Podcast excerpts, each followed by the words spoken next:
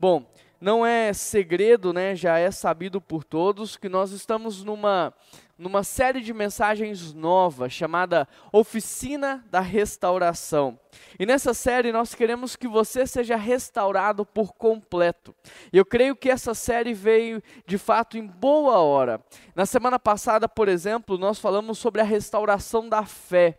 E hoje nós já temos que exercer a nossa fé. Nessa semana que se inicia o lockdown, nós já vamos exercer a nossa fé. Por quê? Porque nós aprendemos na semana passada que fé não é uma aposta no futuro, que fé não é um tiro no escuro. Fé é conhecer a Deus. E querido, é porque eu e você conhecemos a Deus que nós podemos sim passar por um momento como esse com confiança, com coração alegre, com paz no coração. Por quê? Porque o mesmo Deus que nos trouxe até aqui é o mesmo Deus que vai nos levar além. Afinal, são 108 anos de história. E neste mês nós completamos 109 anos. São 109 anos de resistência. São 109 anos da igreja avançando no estado de Minas Gerais e no Brasil e fazendo a diferença. E não é agora que isso não vai acontecer. Então, porque nós conhecemos a Deus, o coração dele, o que ele tem feito, o que ele está fazendo, é que nós descansamos em relação àquilo que ele vai fazer.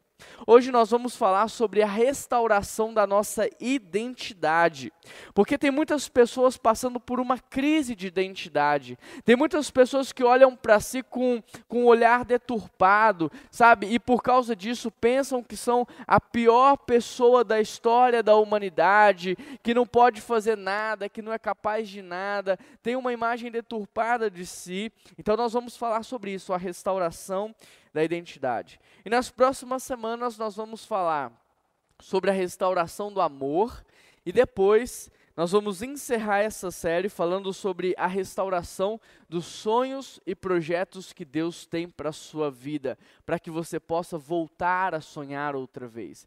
Então, não perca por nada nenhuma dessas mensagens, porque é uma construção. E se você perder, volta no YouTube, participa, assiste de novo, manda para a família, porque eu creio que Deus está fazendo algo nas nossas vidas muito maior do que aquilo que a gente sonhou, imaginou. E eu queria convidar você então a assumir uma posição de quem vai receber algo de Deus. Se posicione.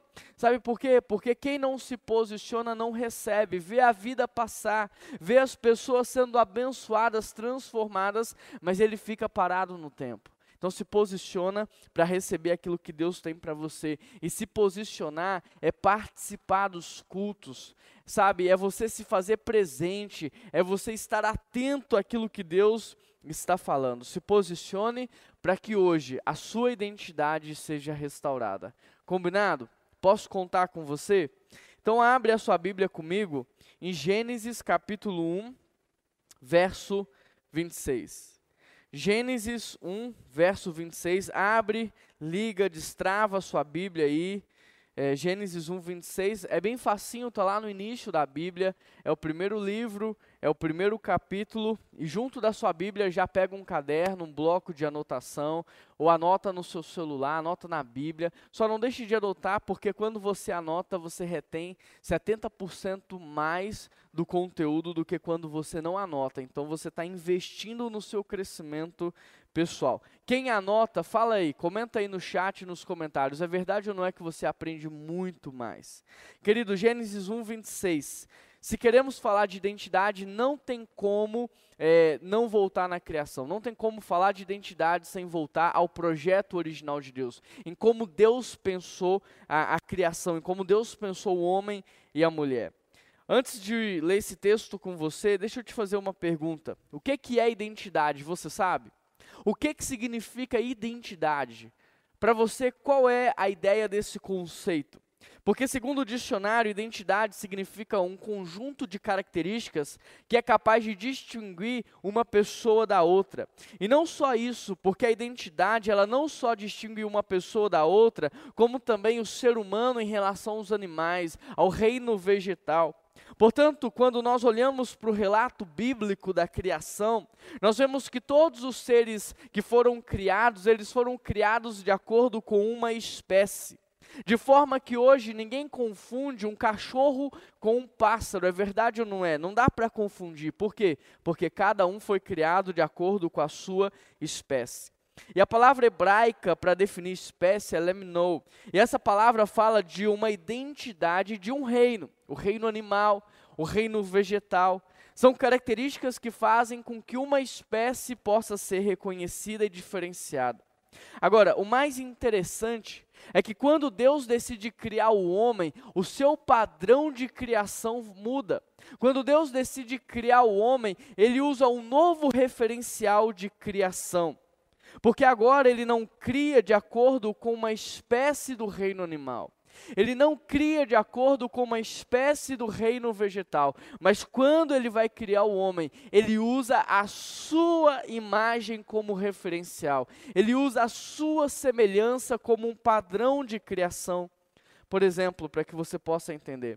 Quando Deus foi criar as plantas, ele falou: da terra saia toda a vegetação. O padrão, o referencial era a terra. Quando Deus foi criar os peixes, ele falou que das águas saiam os animais marinhos, o referencial era a água.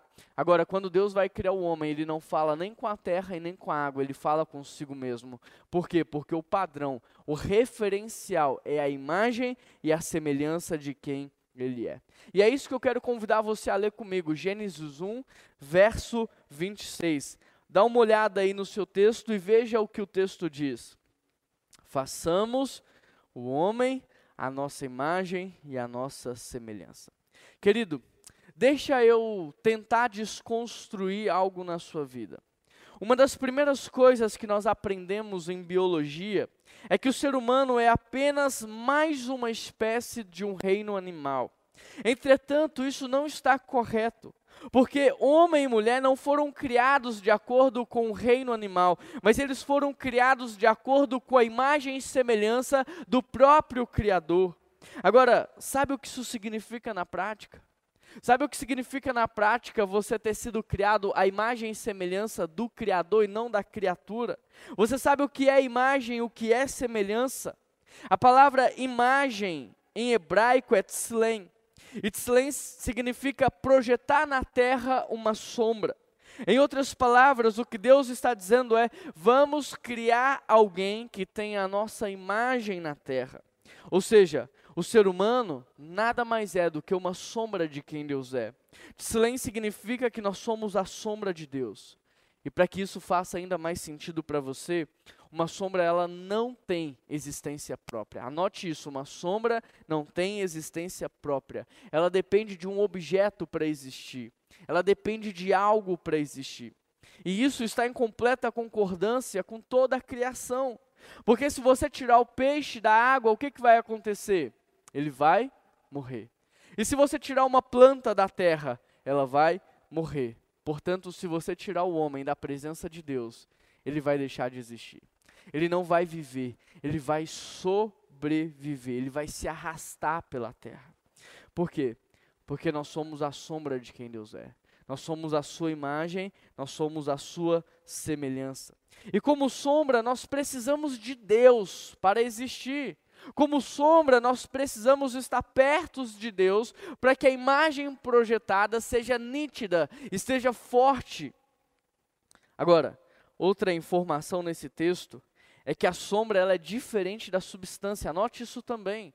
A sombra é diferente da substância. Por exemplo, a cobra pode picar, mas a sombra da cobra não pode. O cachorro pode morder, mas a sombra do cachorro não pode. A morte pode matar, mas a sombra da morte só pode te assustar. A sombra não pode fazer nada, por quê? Porque ela é apenas uma projeção e não uma substância. Agora, para não sermos apenas a sombra de Deus na terra, Olha que interessante, ele também nos fez a sua semelhança. Deu para entender? Para que você não fosse apenas uma sombra, limitado, escravo, ele também te fez uma semelhança. Agora, só de ser a sombra de Deus já seria um enorme privilégio, mas muito mais do que isso, ele também nos deu o privilégio de ser a semelhança dele. Agora, o que isso significa na prática? A palavra semelhança em hebraico é demut, e essa palavra traz a ideia de uma semelhança familiar. Por exemplo, o meu filho Noah e o meu filho Natan, eles não são a minha sombra, eles existem, eles são pessoas, eles são seres criados, mas ele não é uma pessoa igual ao seu pai, ele não é uma cópia do seu pai, ele é semelhante ao seu pai, de forma que ele tem um jeito de ser, um jeito de falar, um jeito de vestir, um jeito de brincar, um jeito de se comportar. Agora, apesar de tudo isso, quem olha para ele lembra de quem? Lembra do pai. Ou seja, semelhança não é ser totalmente igual, mas é você ter traços e características que remetem ao seu Criador. É você ter traços e características que apontam para o seu Pai. Portanto, o que eu e você precisamos entender é que sem a semelhança, nós teríamos a mesma liberdade que uma sombra tem para viver.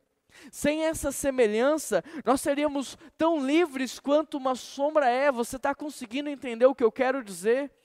Mas como Deus não queria criar escravos, como Deus não queria criar seres que não tivessem uma liberdade, Ele também nos deu a sua semelhança. E é exatamente por isso que hoje eu e você podemos nos relacionar. Que Deus, que Deus. É exatamente por isso que hoje eu e você podemos fazer escolhas, que nós podemos criar como Deus cria, que nós podemos gerar vida como Deus gerou a vida, que nós podemos cuidar do planeta. É porque Deus nos deu a sua imagem e semelhança que nós podemos fazer muito daquilo que o nosso Deus faz. Que Deus, você consegue perceber o tamanho do privilégio que Deus te deu? Deus nos amou tanto que, ao invés de nos fazer com todas as limitações de uma sombra, Ele também nos permitiu ser a sua semelhança. E o mais interessante é que, da mesma forma que hoje na ceia o pão e o vinho apontam para Jesus, a nossa imagem e a nossa semelhança apontam para o Pai, para o nosso Criador. De forma, querido, entenda isso Preste atenção nisso, de forma que hoje eu e você estamos na terra para refletir na terra quem Deus é. Nós estamos aqui na terra para lembrar a criação que existe um Criador. E essa palavra vem num tempo oportuno, num tempo de caos, porque quando Deus chegou na terra, a Bíblia diz que era ela sem forma e vazia, e o que ele fez? Ele colocou ordem, de forma que hoje, no meio do caos, no meio do medo, no meio do pânico, nós estamos aqui para lembrar a criação de que existe um Criador. Nós estamos aqui para apontar para Deus. Nós estamos aqui para refletir na terra quem Deus é. Querido, você precisa entender algo. A criação quando olhava para Adão e quando olhava para Eva, via neles a imagem de Deus. E é por isso que toda a criação se submetia, porque quando a criação olhava para Adão e Eva, viam neles a imagem de Deus. Hoje nós estamos aqui para lembrar ao mundo que existe um Deus. Nós estamos aqui para refletir a imagem de Deus, para lembrar a criação do seu criador. Essa é a nossa identidade. Nós somos criados como filhos de Deus para carregar em nós a imagem do Pai. Essa é a nossa identidade. A minha e a sua identidade é a identidade de um filho que carrega em si o DNA do Pai, a imagem do Pai, que lembra a criação do seu Criador. Você não é o que você faz. Você não é médico. Você está médico. Você não é professor, você está professor. Percebe? Eu não sou pastor, eu estou pastor.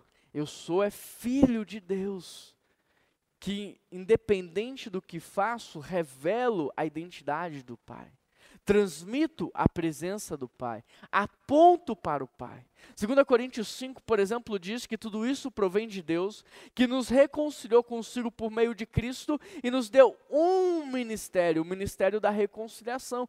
Não, então não importa se você é médico, advogado, dentista, doutor, juiz, professor, o seu ministério é apontar para o Pai, é reconciliar as pessoas com Deus. Esse é o nosso ministério. Nós somos filhos que apontam para o Pai. Essa é a nossa identidade. Querido, deixa eu ilustrar para que você entenda. Você sabe que eu tenho um filho de quatro e um filho que, a, que fez seis recentemente. Eles têm a diferença de um ano e meio. É, Agora, imagine que você está caminhando por um dos shoppings aqui de BH. Qual que é o shopping mais próximo da sua casa? Digita aí no chat, nos comentários. Imagine que você está caminhando é, num shopping próximo à sua casa. E aí você está lá no corredor do shopping e do nada você vê os meus filhos, o Noah e o Nathan, duas crianças, e eles estão sentados sozinhos num banco tomando sorvete. Eu te pergunto, imediatamente, tenta imaginar a cena. Você vai procurar por quem? Você vai procurar pelo pai. Por quê? Porque aonde o filho está, o pai também está. Aonde o filho está, o pai também está. E você, então, é um filho. E aonde você está, o Pai está também. Você é alguém que carrega dentro de si a presença do Pai. Você é alguém que carrega dentro de si o Pai. Você é alguém que transborda da presença do Pai. Você é alguém que reflete na terra o amor incondicional do Pai. Você é alguém que traz para a terra os benefícios do reino do Pai. Você é alguém, você é alguém que é usado pelo Pai você é a mão do Pai, você é o abraço do Pai, você é a fala do Pai, você é o cuidado do Pai, você é a expressão máxima na terra de quem o Pai é. Deu para entender qual é a sua identidade? A sua identidade é a identidade de um filho que revela o Pai. Querido, muitos pensam que Adão era como uma espécie de homem das cavernas. É verdade ou não é? Na escola, principalmente quando a gente ia falar de Adão e Eva, a imagem que nos passava era a imagem de um homem das cavernas. Mas se você observar, eu queria convidar você a refletir um pouco sobre isso comigo. Adão já foi criado com vocabulário completo. Adão não foi aprendendo a falar, ele não foi aprendendo as palavras, ele foi criado com um vocabulário completo, completo. Você tem noção do que é isso? Adão foi criado com capacidade de compreensão de conceitos abstratos. Ele tinha um raciocínio muito elevado, criatividade, habilidades gerenciais. Adão compreendeu a morte antes de conhecê-la. Você consegue compreender essa capacidade intelectual de Adão? A capacidade de com, compreender conceitos abstratos antes de experimentá-lo. Ele compreendeu o que era a morte antes de conhecê-la. Adão compreendeu o mal antes de experimentá-lo. Você consegue ter noção do que isso significa? Adão não só entendeu tudo o que Deus disse, como reproduziu de maneira perfeita para Eva. Percebe? A capacidade de comunicação, de compreensão que Adão tinha. Ele não só reconheceu cada espécie na criação, como nomeou. Imagine a memória deste homem, a criatividade deste homem, a habilidade dele, a capacidade de raciocínio, de gerenciamento. Portanto, se Adão era uma espécie de homem das cavernas, o que nós somos hoje? Porque mesmo Adão vivendo há muito mais tempo do que nós, ele aparenta ter mais capacidade do que temos hoje. Mesmo ele não conhecendo toda a tecnologia que nós temos hoje, toda a informação que nós temos hoje, ele aparenta ter mais capacidade intelectual do que muitos em nosso tempo. E por que que isso acontece? Essa é a grande pergunta. Por que que Adão aparenta ser muito mais inteligente do que nós somos hoje? É muito simples. Sabe por quê? Porque Adão era a expressão máxima, era a imagem máxima de Deus na terra. Ele era a imagem e ele era a semelhança de Deus. Não tinha interrupção, não tinha falhas nessa comunicação. A comunicação era direta. E porque ele expressava tanto essa imagem de Deus, é que toda a criação se submetia a ele, confiava nele, se entregava a ele. Agora, o que que mudou? O que que mudou de lá para cá? O que, que mudou? O que, que você acha que mudou isso? O que, que mudou que hoje as pessoas vivem muito menos do que antes? O que, que mudou que hoje as pessoas adoecem e morrem? O que, que mudou que hoje as pessoas estão emburrecidas? São analfabetas, funcionais. O que, que mudou que hoje as pessoas escutam e não conseguem compreender? O que que mudou que as pessoas se tornaram ignorantes? O que que mudou que ninguém consegue mais definir quem é? Eu não sei mais quem eu sou. Eu estou numa crise de identidade. Eu fico mudando toda hora o que eu sou, de, de modo que eu mudo meu gênero. Agora eu me torno um animal. Agora eu sou um personagem de desenho animado e está rolando uma crise de identidade sem precedente. O que que mudou que está todo mundo em crise? O que, que mudou? O que mudou é que o homem se desconectou do Criador. O que mudou é que o homem perdeu o referencial, porque se era imagem e semelhança, agora desconectado com o Pai, ele não consegue de maneira nítida entender quem ele é, porque ele está desconectado do Pai, ele está desconectado do Criador. E da mesma forma que um peixe fora d'água não vive, e uma planta fora da terra morre, o ser humano sem Deus perdeu a essência. O ser humano sem Deus perdeu o referencial. Ele deixou de viver. Ele está se arrastando. Ele está sobrevivendo. Ele está tentando alcançar propósito em alguma coisa. Ele está tentando alcançar significado. Ele está tentando encontrar dignidade. Mas parece que cada vez que ele tenta se agarrar em algo, mais ele afunda e mais ele vai para o fundo do poço. O homem, porque pecou, ele perdeu a posição de filho de Deus ele passou a ser uma criatura, ele perdeu a sua capacidade intelectual, ele perdeu a sua autoridade na criação, ele perdeu tudo. De modo que hoje, por causa do pecado, o ser humano adoece, as coisas estragam, a gente morre. Por que, que a morte dói tanto para a gente? É simples, porque nós não fomos feitos para morrer. Deus nos fez para viver eternamente ao lado dele, desfrutando de uma vida boa na presença dele. O que mudou foi o pecado que alterou tudo isso e trouxe consequências pesadas para nós. Foi isso que aconteceu. Adão e Eva se rebelaram, quebraram o seu relacionamento com Deus, fugiram da presença dele, foram morar fora do jardim do Éden. E o texto diz que eles começaram a fazer filhos de acordo com a sua imagem e a sua semelhança. Foi isso que mudou, foi isso que aconteceu. Querido, Adão perdeu a identidade dele quando, em primeiro lugar, ele não protegeu o que era mais valioso. Deus colocou Adão e Eva para proteger o jardim, mas eles deixaram a serpente entrar. Eles foram displicentes e eles permitiram que a serpente entrasse. Agora, você precisa entender que Deus colocou você para proteger a sua casa. Deus colocou você para proteger a sua família. Deus colocou você para proteger o seu coração.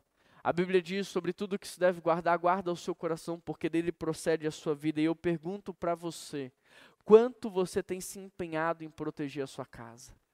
Quanto você tem se empenhado em proteger o seu casamento, em proteger os seus filhos, em proteger os valores e princípios, a identidade da família? Quanto você está empenhado em proteger? Porque às vezes a sua família ela está completamente à mercê de filmes imorais, de jornais que são influenciados. Às vezes a sua família está à mercê de novelas que quebram princípios e valores, e parece que tudo isso vai se tornando natural, normal. A traição que antes era um absurdo, agora faz parte da rotina nos lares. Percebe? A imoralidade sexual, que era algo distante, agora faz parte da vida dos idosos. Percebe o quanto a nossa família está suscetível às influências externas, aos ataques do inimigo? Como é que a sua família está? Ela está protegida ou ela está exposta a pessoas que são enviadas de Satanás para destruir a identidade delas?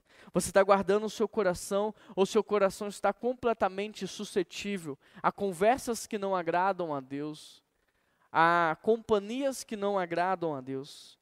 Querido, se você não guardar a sua família, a sua casa e o seu coração, você vai perder a sua identidade. Na Califórnia, deixa eu ilustrar, há uma espécie de árvore chamada sequoia gigante. Essa árvore tem centenas e centenas de anos e elas começaram a cair do nada na Califórnia. E eles começaram a pesquisar a razão disso e descobriram que a movimentação em torno das raízes das árvores enfraqueciam aquelas árvores e levavam elas à queda. E aí você sabe o que eles fizeram? eles colocaram cercas, eles protegeram as raízes da aproximação humana e por causa disso elas permaneceram de pé. Deixa eu te dizer uma coisa: da mesma forma que aquelas raízes eram importantes, elas foram protegidas, o seu coração também é, a sua família também é. Tem cercas ao redor da sua família? Tem cercas ao redor do seu coração? Porque se não tiver, você vai tombar você vai cair, você está sendo enfraquecido, porque um homem e uma mulher de Deus não cai, eles vão caindo, eles vão tombando. Então, muito cuidado, coloque cercas na sua família, sabe? Filtre o que vocês vão assistir. Faça uma seleção daquilo que a sua família vai assistir de quem eles vão ouvir, de quem vai fazer parte da rotina de vocês. Coloque uma cerca, coloque uma proteção, proteja a identidade da família de vocês. Adão e Eva, em segundo lugar, eles perderam a identidade porque eles ouviram a conversa da serpente. Querido, entenda isso. Eles não só deixaram a serpente entrar, como eles pararam para ouvir o que ela tinha a dizer. Será que você não está fazendo a mesma coisa? Porque você não só está deixando os filmes, as novelas, os jornais, as pessoas enviadas por Satanás entrarem na sua família, como vocês estão parando para ouvir, vocês estão prestando atenção no que eles estão dizendo. Padrão de pensamento modela comportamento e comportamento autoriza intervenção e habitação espiritual. Tão importante quanto você descobrir quem você é, é você proteger a sua identidade. Você precisa fechar as brechas. Você precisa selecionar quem é que você vai ouvir, quem é que vai te influenciar. E com isso eu não estou dizendo que você vai viver 100% isolado, que você não vai assistir filme, que você não vai assistir novela, que você não vai assistir jornal. Não é isso que eu estou dizendo. O que eu estou dizendo é que você precisa selecionar aquilo que faz bem e aquilo que faz mal. Você precisa ser criterioso. Na vida há dois tipos de relacionamentos: há relacionamentos que te influenciam e há relacionamentos que você é uma influência. Você sabe separar isso? Ou você simplesmente é influenciado por todo mundo? Por exemplo, quando eu me encontro com meu pastor André Fontana, quando eu me encontro com os meus mentores, eu me encontro para ouvi-los. Eu não encontro para falar. Eu encontro para ouvi-los. Mas tem relacionamentos que sou eu que falo. Você precisa fazer essa separação na sua vida. Quem é que fala com você? Quem é que te influencia? Quem é que modela o seu pensamento? Quem é que você vai permitir que faça isso com você? E quais são as pessoas que você vai se encontrar para que você seja luz, para que você seja influência, para que você ajude essas pessoas? Porque quando você entender e fizer essa separação, a sua maneira de agir, a sua maneira de portar vai ser diferente. Não importa que o outro fale besteira, naquela relação eu sou a influência, ele não me influencia. Então, tudo que ele fala, às vezes vai entrar aqui e sair aqui, porque eu estou me relacionando com ele para eu influenciar e não para eu ser influenciado por ele. Deu para entender? Se não tiver claro, depois me manda um WhatsApp, conversa comigo, eu vou te explicar, a gente vai conversar. Você precisa definir isso na sua vida. Por isso, selecione a dedo quem influencia você. Não ouça qualquer pessoa, não seja influenciado por qualquer um. Escute quem quem você conhece, quem você conhece a família, quem você conhece a história, quem você conhece a vida com Deus. Escute aqueles que você consegue perceber se a vida teórica ela é coerente com a vida prática, se aquilo que se fala é coerente com aquilo que se vive. Porque se você escutar a pessoa errada, você vai viver uma vida errada. Se você escutar a pessoa errada, você vai viver uma vida que não era para você viver.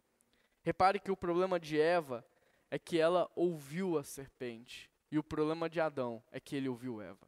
Aqui eu quero fazer uma observação.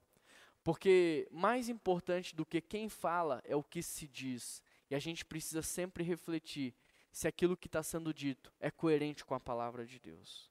Porque quando nós ouvimos qualquer coisa, nós corremos o risco de perder a nossa identidade, de nos esquecermos de quem nós somos, daquilo que nós estamos fazendo aqui e para onde nós vamos.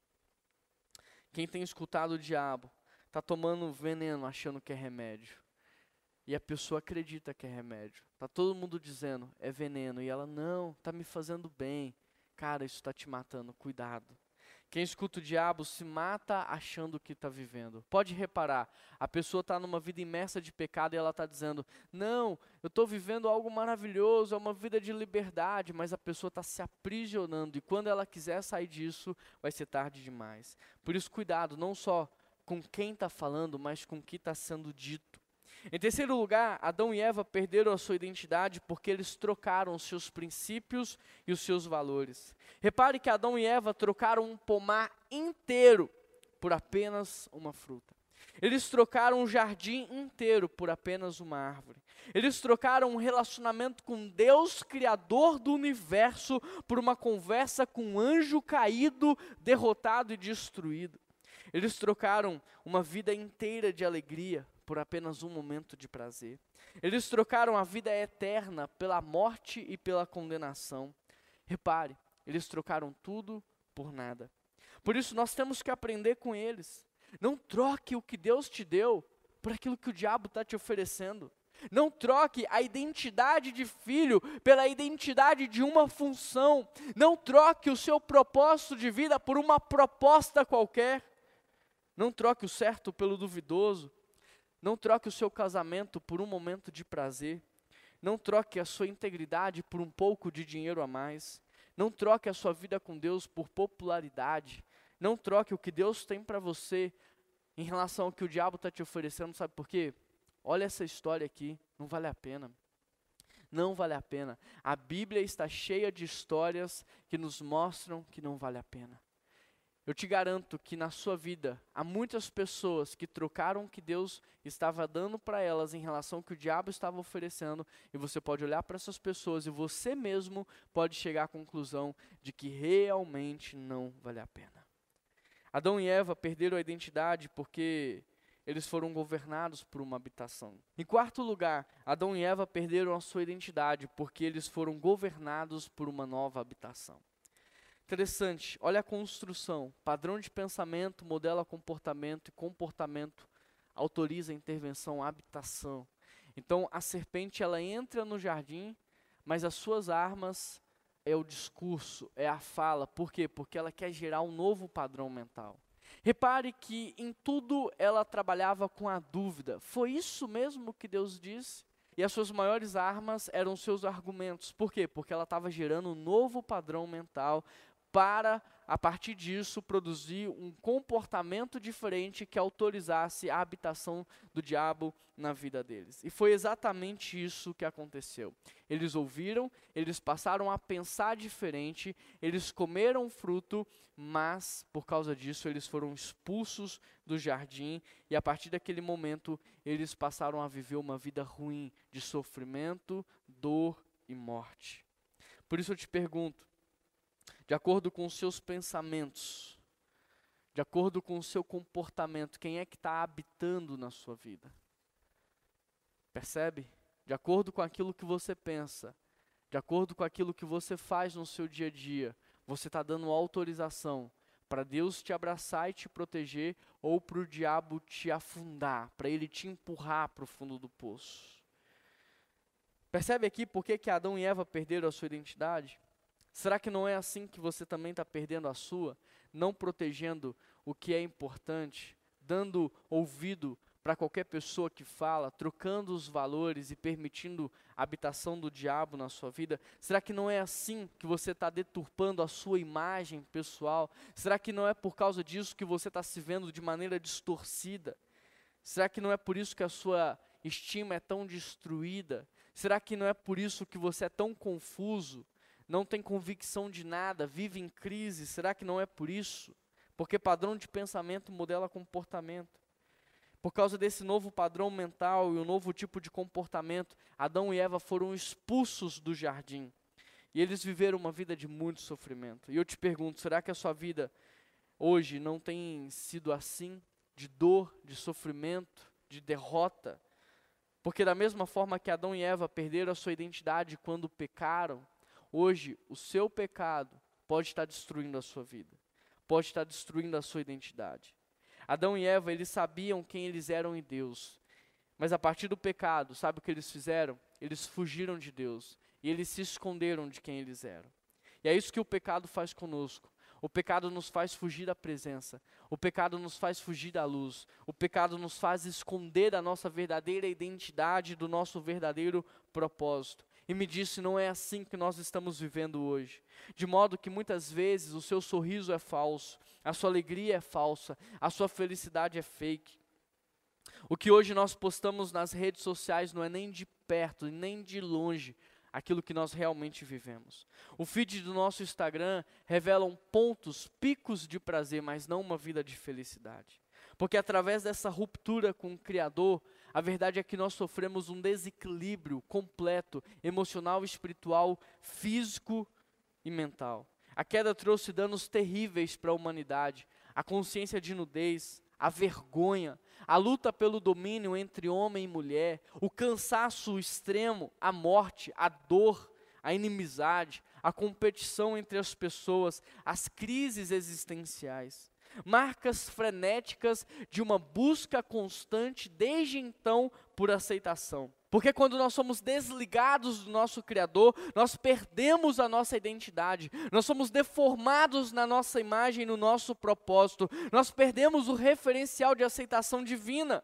E por causa disso, a gente está correndo de maneira frenética atrás de aceitação humana, atrás de qualquer identidade, de qualquer propósito, de qualquer significado, e por causa disso, nós saímos do ritmo que Deus desenhou para nós e até sermos reconduzidos ao equilíbrio original da criação, nós vamos submetendo a nossa alma a um ritmo de vida desumano, predatório, frenético, frustrante, diabólico, que é capaz de nos destruir enquanto pessoas, enquanto seres emocionais e espirituais. Será que não é assim que você está vivendo hoje? Querido, o que eu e você precisamos entender é que Deus nos fez como sua imagem e como a sua semelhança. Deus poderia ter nos feito apenas como a sua sombra? Poderia, mas nós seríamos escravos, não teríamos liberdade. Deus poderia ter nos feito apenas como a sua semelhança? Poderia, mas sem a sombra, seríamos como uma bomba atômica, cheia de poder, mas sem nenhuma direção.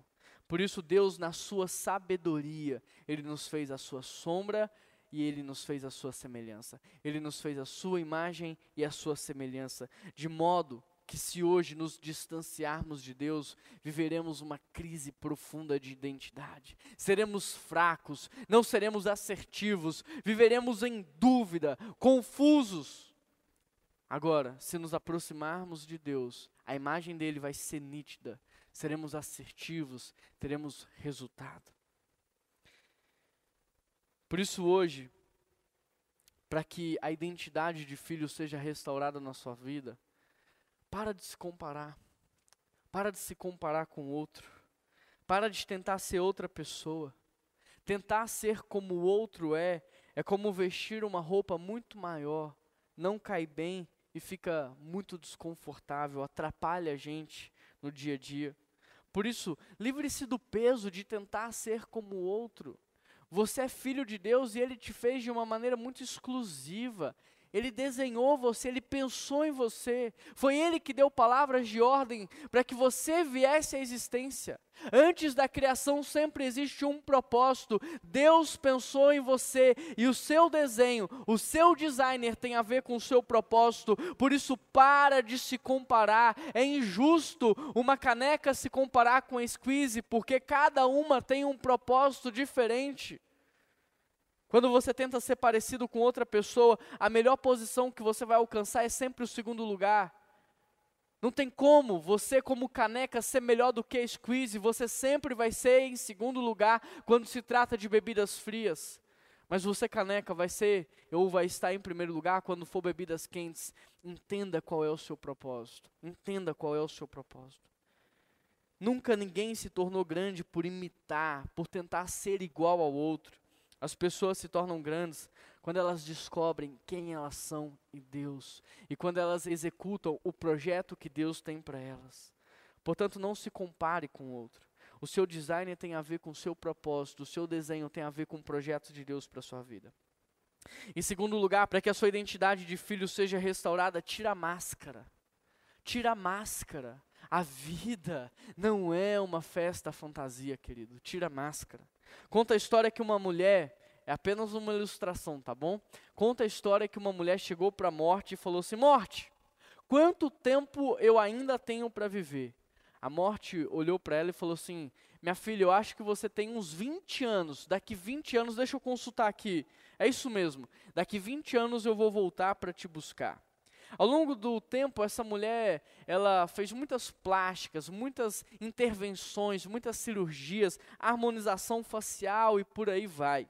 Um dia, essa mulher estava andando na rua, ela foi atropelada e morreu na hora. E quando ela estava na fila do céu, ela viu a morte passar e ela falou assim: Morte, vem cá. Você não disse que eu ia viver pelo menos 20 anos? Você não disse que estava lá no formulário que eu ia viver mais 20 anos? Por que, que eu morri antes da hora? Por que, que eu morri faltando mais 10 anos para eu viver? A morte olha para ela assim e fala assim: Meu Deus, é você? Cara, mas você estava tão diferente que eu não te reconheci. Cuidado, porque quando você usa máscara, você pode ser confundido com outra pessoa. A vida não é uma fantasia para a gente usar todo dia uma máscara diferente. Ah, domingo, vou usar uma máscara de um homem espiritual. Vou usar uma máscara de uma mulher sábia. Aí a gente chega na igreja, muda a voz, é uma voz mais espiritual, a paz do Senhor. Mas na segunda-feira eu coloco uma máscara de um carrasco. E aí eu chego no serviço, eu humilho todo mundo, eu brigo com todo mundo. A vida não é uma, uma festa fantasia para todo dia você colocar uma máscara diferente. Na sua casa você é ingrato, é injusto, mas na roda de conversa com seus amigos é um cara generoso, amoroso, amigo. A vida não é uma festa fantasia para você ficar usando máscaras. Você não é a roupa que você veste. Você não é fruto do lugar que você está inserido. Você não é o título que você carrega. Você não é um personagem que você criou. Deus sabe quem você é. Deus não tem uma opinião ao seu respeito. Deus tem um diagnóstico. Ele sabe quem você é, porque Ele te criou ele te criou, ele te desenhou, ele te fez, e está na hora de você voltar para o projeto original. Eu sei que o pecado te deformou, eu sei que o pecado te destruiu, eu sei que o pecado mudou quem você é, mas está na hora de você tirar a máscara para que Deus possa modelar de novo a sua vida. Está na hora de você tirar a máscara para que Deus possa passar você no fogo e, assim como um vaso na mão do olheiro, que Ele possa te fazer de novo. Em terceiro lugar, para que a sua imagem seja restaurada, se olhe no espelho. E sabe como você pode se olhar no espelho lendo a Bíblia, lendo a palavra? Porque quando você lê a palavra, você percebe quem você é. Você percebe às vezes o quão distante você está do projeto original de Deus. Mas você também consegue perceber aquilo que você precisa fazer para melhorar. Quando a gente olha no espelho e vê que o cabelo está desarrumado, o que, que você faz de imediato? Você arruma o cabelo. Quando você olha no espelho e vê que a pele está cheia de rugas, eu já aprendi com o Augusto, você passa renil que melhora. Percebe? Então, quando você lê a Bíblia e você percebe que você está distante do projeto de Deus, imediatamente o que você faz? Você muda.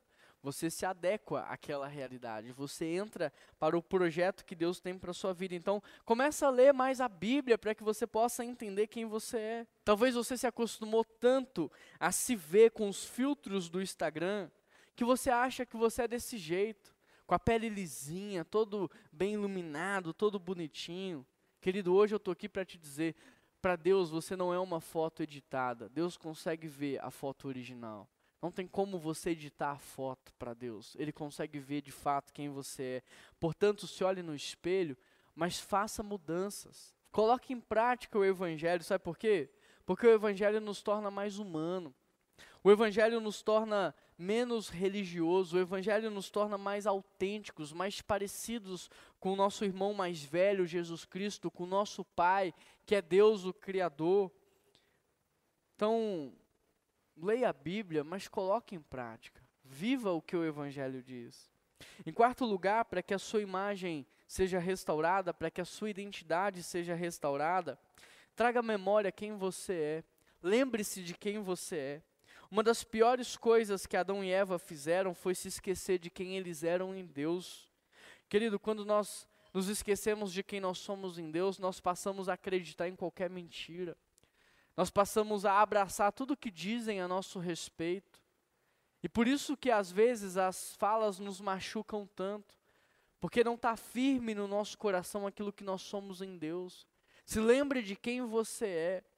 Traga à memória quem você é, porque você é filho de Deus. Você é filho de Deus. Em quinto lugar, para que a sua identidade seja restaurada, volta para o Criador. Porque se você é imagem e semelhança, você precisa estar perto dele para que essa imagem seja nítida e forte na terra. Volte para o Criador, não tem outra forma, não tem outro jeito. Você pode fazer o curso que for na internet, você pode fazer a terapia que for, sem Deus, a sua identidade vai estar corrompida. Você precisa voltar para Ele, se conectar de novo com aquele que te fez, com aquele que te criou. Quando meu filho nasceu, ele precisava que alguém chegasse para ele e dissesse para ele qual era o nome dele. Ele precisava que alguém chegasse para ele e dissesse para ele quem ele é, o que ele nasceu para fazer. E da mesma forma é com a gente. Nós precisamos de Deus para dizer o nosso nome, para nos revelar a nossa identidade, o nosso propósito. Não tem outra forma. Volta para a presença do Pai, volta para a fonte da vida, para que você possa entender quem você é e o que você está fazendo aqui na terra. Volte para Deus. Eu quero encerrar contando uma história que vai ilustrar e resumir tudo o que nós conversamos até agora. E essa história está em Lucas 15. É a história de um pai que tinha dois filhos. Talvez você conheça essa história.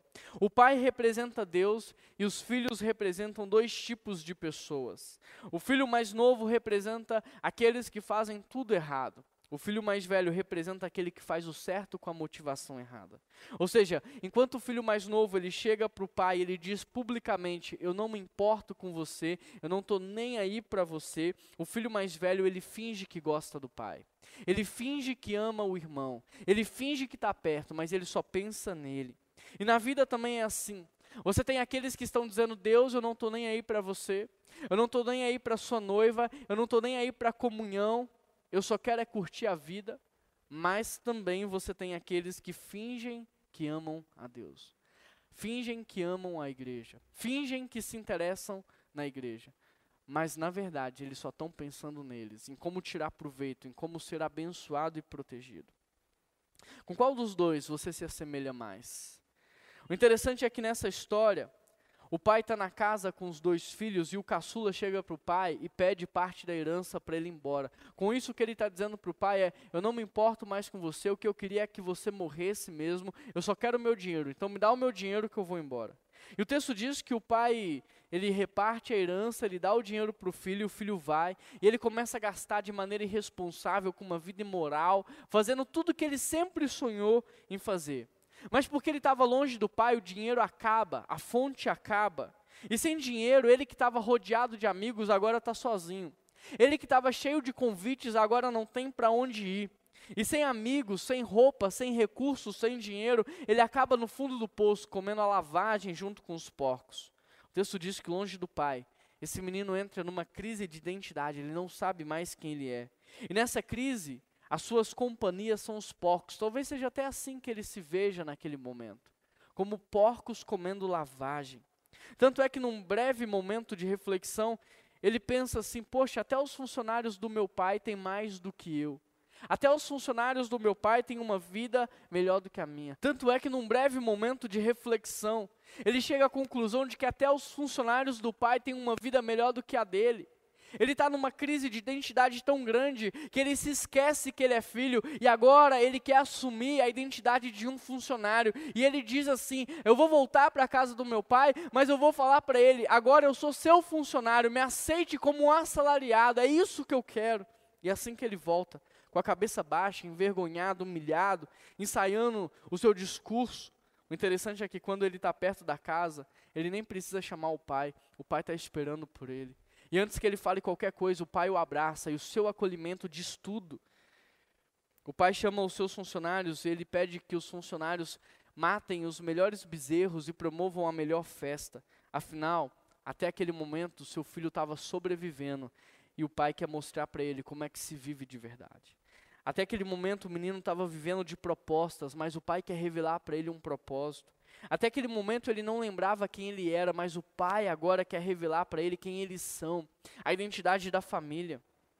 Nessa parte da história, o pai vai restaurar o filho quando coloca o anel de família no dedo dele, quando é, cobre o menino com uma capa e coloca sandálias nos seus pés.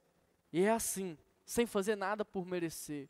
É assim, sem ter crédito nenhum com o pai, que aquele menino é recebido de volta, que aquele menino recebe tudo de graça.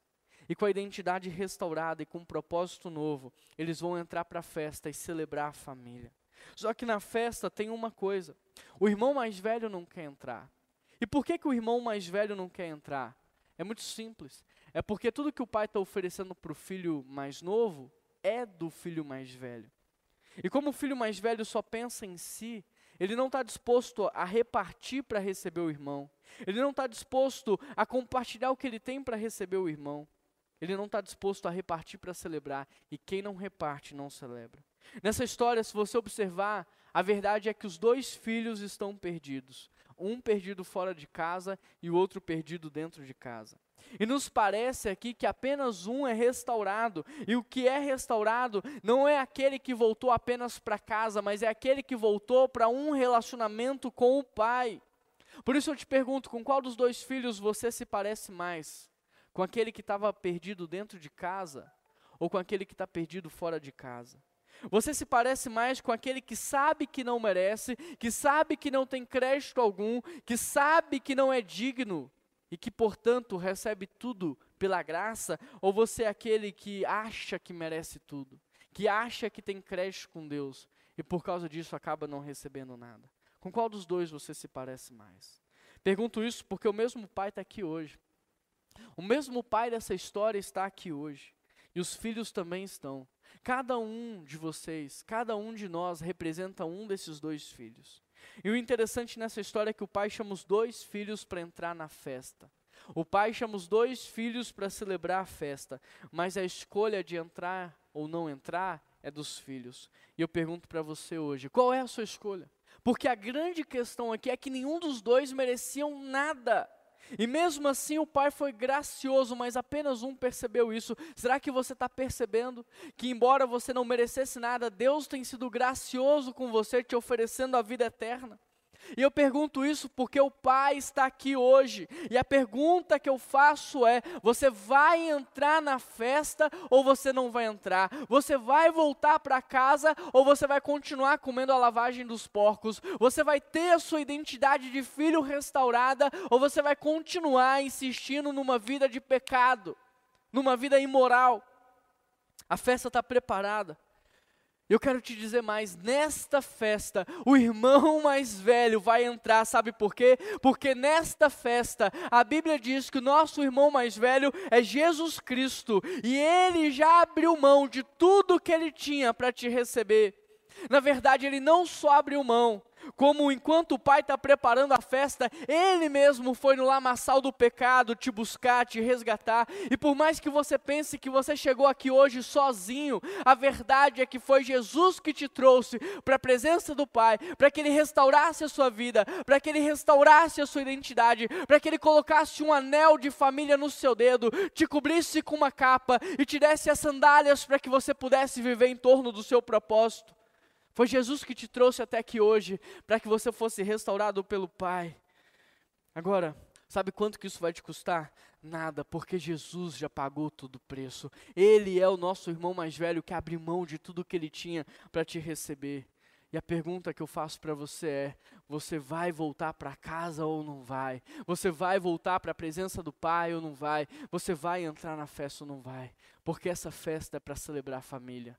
Essa festa é para celebrar a restauração da sua identidade de filho. Sabe qual é a nossa identidade? Nós somos criados como filhos de Deus para revelar o Pai nesse mundo. Querido, essa mensagem vem num tempo oportuno, no momento de caos, no momento de desespero. Nós não somos aqueles que propagam mentira, nós não somos aqueles que propagam fake news, nós não somos aqueles que levam má notícia, nós não somos aqueles que geram medo, nós somos filhos de Deus revelando o Pai, nós somos filhos de Deus revelando a vida eterna, nós somos filhos de Deus lembrando a criação do seu Criador, trazendo esperança para esse mundo. Essa é a nossa identidade. Você, enquanto médico, professor, motorista de aplicativo, você precisa entender que o seu ministério é o ministério da reconciliação. Essa é a nossa identidade, este é o nosso propósito, é isso que Deus quer fazer. Deus primeiro restaurou a nossa fé, e nós entendemos que fé é conhecer a Deus. Hoje Deus quer restaurar a sua identidade e te dar a identidade de filho de Deus, a identidade daquele que coloca ordem no meio do caos, a identidade daquele que resolve problemas, a identidade daquele que propaga a esperança, a identidade daquele que reconcilia a humanidade com o Pai. Essa é a sua identidade. Agora, tudo isso que a gente está conversando aqui é espiritual. E tudo isso que a gente está conversando aqui só vai fazer sentido se você acessar isso de maneira espiritual. E é por isso que eu quero terminar orando pela sua vida, para que de fato essa palavra se concretize, se materialize na identidade de filho. Por isso, feche os seus olhos. Eu comecei falando que você precisa se posicionar para receber. E eu quero terminar pedindo você que se posicione aí na sua casa para receber do Pai o anel de família, para receber do Pai a capa da proteção e as sandálias do propósito, para que você entre nessa festa da família e celebre a família. Feche os seus olhos aí onde você está e se posicione. Se posicione como se você fosse receber um presente, como se você fosse receber algo do Pai. Deus, o Senhor é o Criador dos céus e da terra. O Senhor criou tudo o que existe, tudo que os nossos olhos veem. Foi o Senhor que pensou, foi o Senhor que sonhou com a nossa vida, com a nossa existência. Foi o Senhor que deu palavras de ordem para que nós pudéssemos existir. Pai, revela, Pai, revela a nós a nossa identidade. Revela a nós, ó Pai, o nosso propósito. Se antes de toda e qualquer criação sempre existe um propósito, revela para a sua igreja agora a sua identidade, o seu significado e o seu propósito, Pai. Cada pessoa que está nos ouvindo, tem muita gente aqui vivendo como escravo, tem muita gente sobrevivendo, tem muita gente se arrastando, Pai. Mas não era isso que o Senhor pensou, não era isso que o Senhor sonhou. Eu peço ao Senhor, Pai, restaura a identidade de filho em cada coração nessa hora. Que o Senhor possa ajustar o olhar, ajustar o coração. E que a sua presença seja real nas nossas vidas e que todo aquele que olhar para nós possa ver em nós a imagem do Pai, a imagem de Deus e que a criação se submeta, Pai, a nós, não por causa daquilo que nós somos, mas por causa da imagem do Pai que é refletida nas nossas vidas, por causa da presença do Pai que nos dirige para que possamos ser justos e assertivos em tudo o que fazemos, ó Pai. Nos ajuda a promover a reconciliação, nos ajude a levar paz e esperança por onde quer que nós formos, ó Pai Restaure em nós, no dia de hoje, a nossa identidade. Essa é a oração que eu faço em nome de Jesus. Amém. Amém.